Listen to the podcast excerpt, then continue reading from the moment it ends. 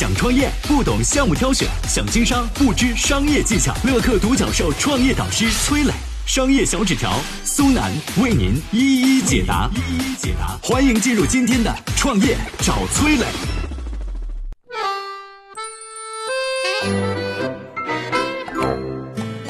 七十年一遇的蝗灾爆发，多国进入紧急状态，它是如何形成的？又会对哪些行业产生影响呢？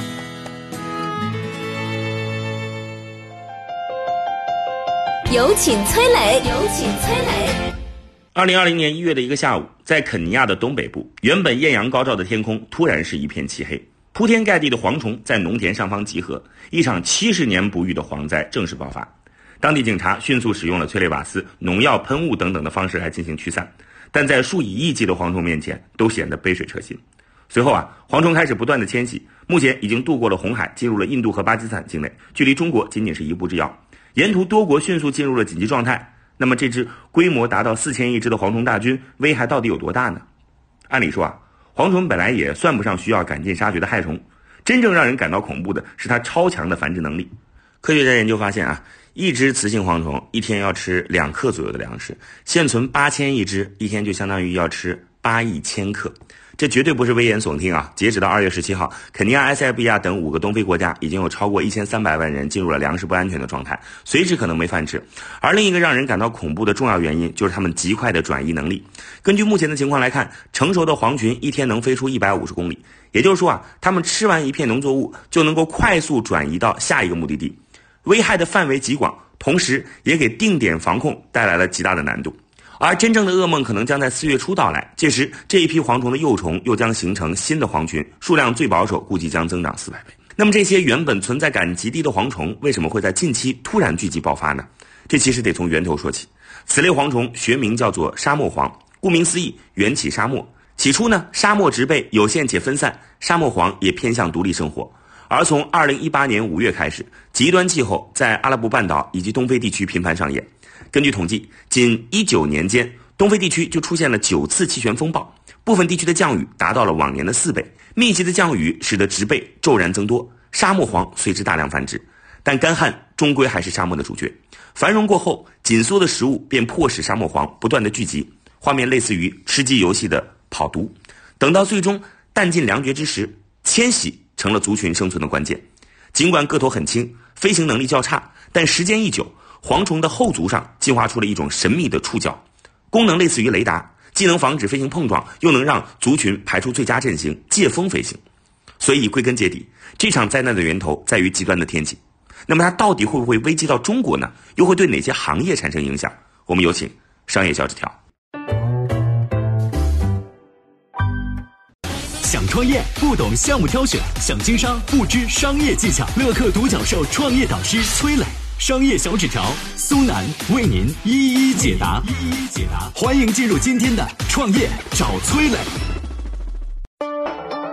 有请商业小纸条，请商业小纸条。上面崔老师提到说，这些蝗虫已经渡过了红海，进入到了印度和巴基斯坦境内，距离中国确实只有一步之遥。那么它究竟会对哪些行业产生影响？又有哪些投资机会值得关注呢？首先受到影响的一定是粮食种植行业，因为目前蝗虫所在的印度和巴基斯坦地区是最大的这个大米、白糖、棉花的主要的生产区之一。而它的发源地东非则是木薯类粮食的主产区之一啊。如果说蝗灾不能有效防治，那么一定程度上可能会将抬高全球农产品价格。受到这个消息影响，农药、农业股、白糖概念股顺势大涨百分之五到百分之十。当然，这些咱们都能想到，因为链条比较短嘛，是吧？毕竟一个它是直接受到的这个蝗虫灾害的行业，另一个是防灾治灾的刚需。但你一定想不到啊，在上一次中国受到蝗灾影响时，最为利好的竟然是养殖行业。二零零零年，新疆地区闹起了蝗灾，据统计呢，受灾面积超过三千万亩。但这其实已经是新疆连续第三年遭受蝗灾了。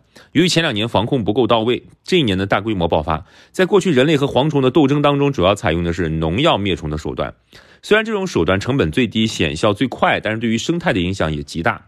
再加上时间长，蝗虫还容易出现耐药性，咋办呢？从八十年代开始，新疆开始积极推广养鸡灭虫方法，在蝗灾不是那么严重的年份呢，靠鸡就可以完成百分之五十的灭虫任务，啊，这成了防灾奇兵。但是两千年这场蝗灾却比往年来的更猛烈，鸡兵是不堪重负。加之在长时间研究当中，人们发现说鸭子的灭虫能力比鸡强啊。此时呢，身处新疆的蝗虫怎么也想不到，他们已经被四千公里外一个叫做杨大元的养殖户给盯上了啊。二零零零年的七月四号，在农科院的牵线搭桥下，浙江养殖户杨大元三万只鸭子分批登上飞机，踏上征途，空运到了新疆，参加扫黄救灾行动。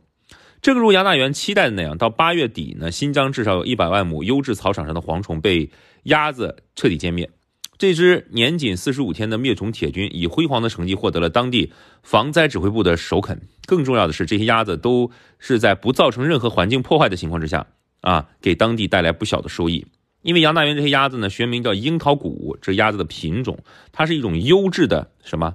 肉鸭，哎，它跟北京烤鸭一个品种。二，完成战斗任务的鸭子已经把自己养得十分丰满了啊，这个时候，是吧？哈哈。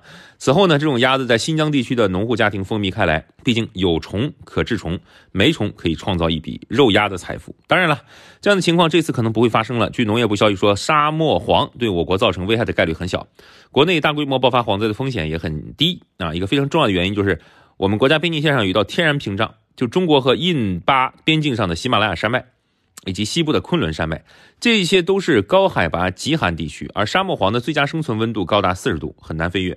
即使有部分侥幸进入中国，也都在防控范围之内。此前暴涨的股票随之应声下跌。但毕竟啊，不是每一次灾难都可以完美的度过，也不是每一个地区都能永远躲过灾害的侵袭。变化无常的极端气候和灾害，无不在告诫我们，人类必须克制，而投资需要谨慎。